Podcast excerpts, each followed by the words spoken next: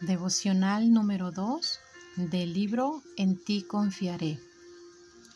El Evangelio según San Marcos, en su capítulo 11, verso 22, nos dice, Respondiendo Jesús les dijo, Tened fe en Dios. El pasaje de Marcos 11, 22 se encuentra en el contexto de la maldición de la higuera estéril.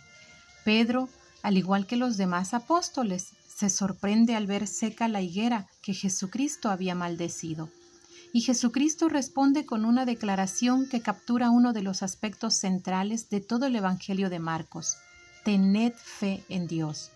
La cuestión de la fe es de suma importancia en los Evangelios, y Marcos no es la excepción.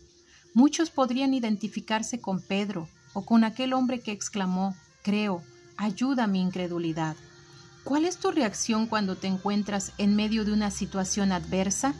Intelectualmente sabes que lo correcto es venir a Dios por medio de Cristo, pero en ocasiones es difícil evitar que tus propios pensamientos te ahoguen en la ansiedad e incredulidad. Sin embargo, las escrituras te dan las herramientas suficientes para que puedas responder en fe incluso cuando estés pasando por alguna prueba. Hay tres razones que se observan en el libro de Marcos por las cuales tú puedes tener fe en Dios.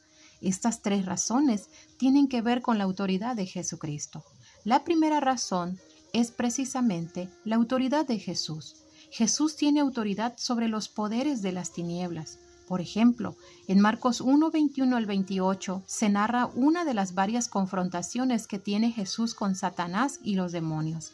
En este caso es un hombre endemoniado el poder de Jesús sobre Satanás se hace evidente cuando con un mandato Jesús expulsa el demonio.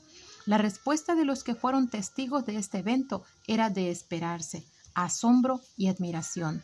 Al ver la completa autoridad de Jesucristo sobre los demonios, tú puedes confiar en que estás seguro en las manos de Dios, incluso si pasaras por una terrible adversidad como le sucedió a Job, todo está bajo el plan de Dios.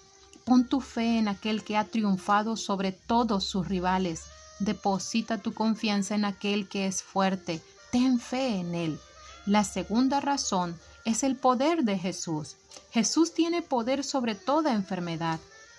Inmediatamente después del endemoniado, Jesús sana a la suegra de Pedro, a muchos que padecían diversas enfermedades, a un leproso, a un paralítico, a un sordo y tartamudo y a un ciego.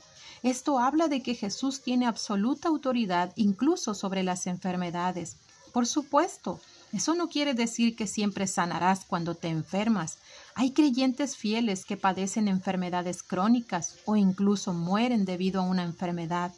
Dios, en su soberanía, permite que te enfermes, pero también allí Él se quiere glorificar por medio de tu sufrimiento.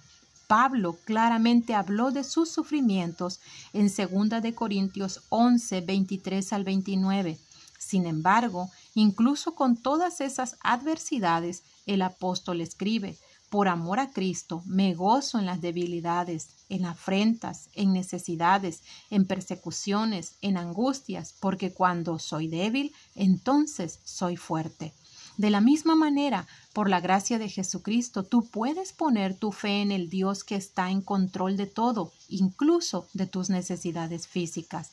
La tercera razón es que Jesús es Dios. Él tiene autoridad para perdonar tus pecados.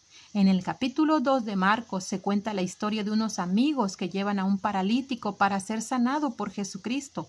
Cuando el hombre baja por el techo, Jesucristo lo mira y pronuncia, Hijo, tus pecados te son perdonados. Al escuchar esto, los religiosos de la época lo acusan de blasfemo en sus pensamientos. Así que, para demostrar su autoridad, no solo sobre la enfermedad, sino también para perdonar pecados, Jesús le dice al paralítico, levántate, toma tu lecho y vete a tu casa. Jesús es el único que tiene el poder para perdonar tus pecados.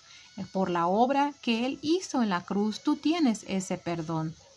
Así que, puesto que Jesucristo tiene toda autoridad, puedes depositar en Él tu fe y tener plena confianza. ¿Confiarás en Él hoy?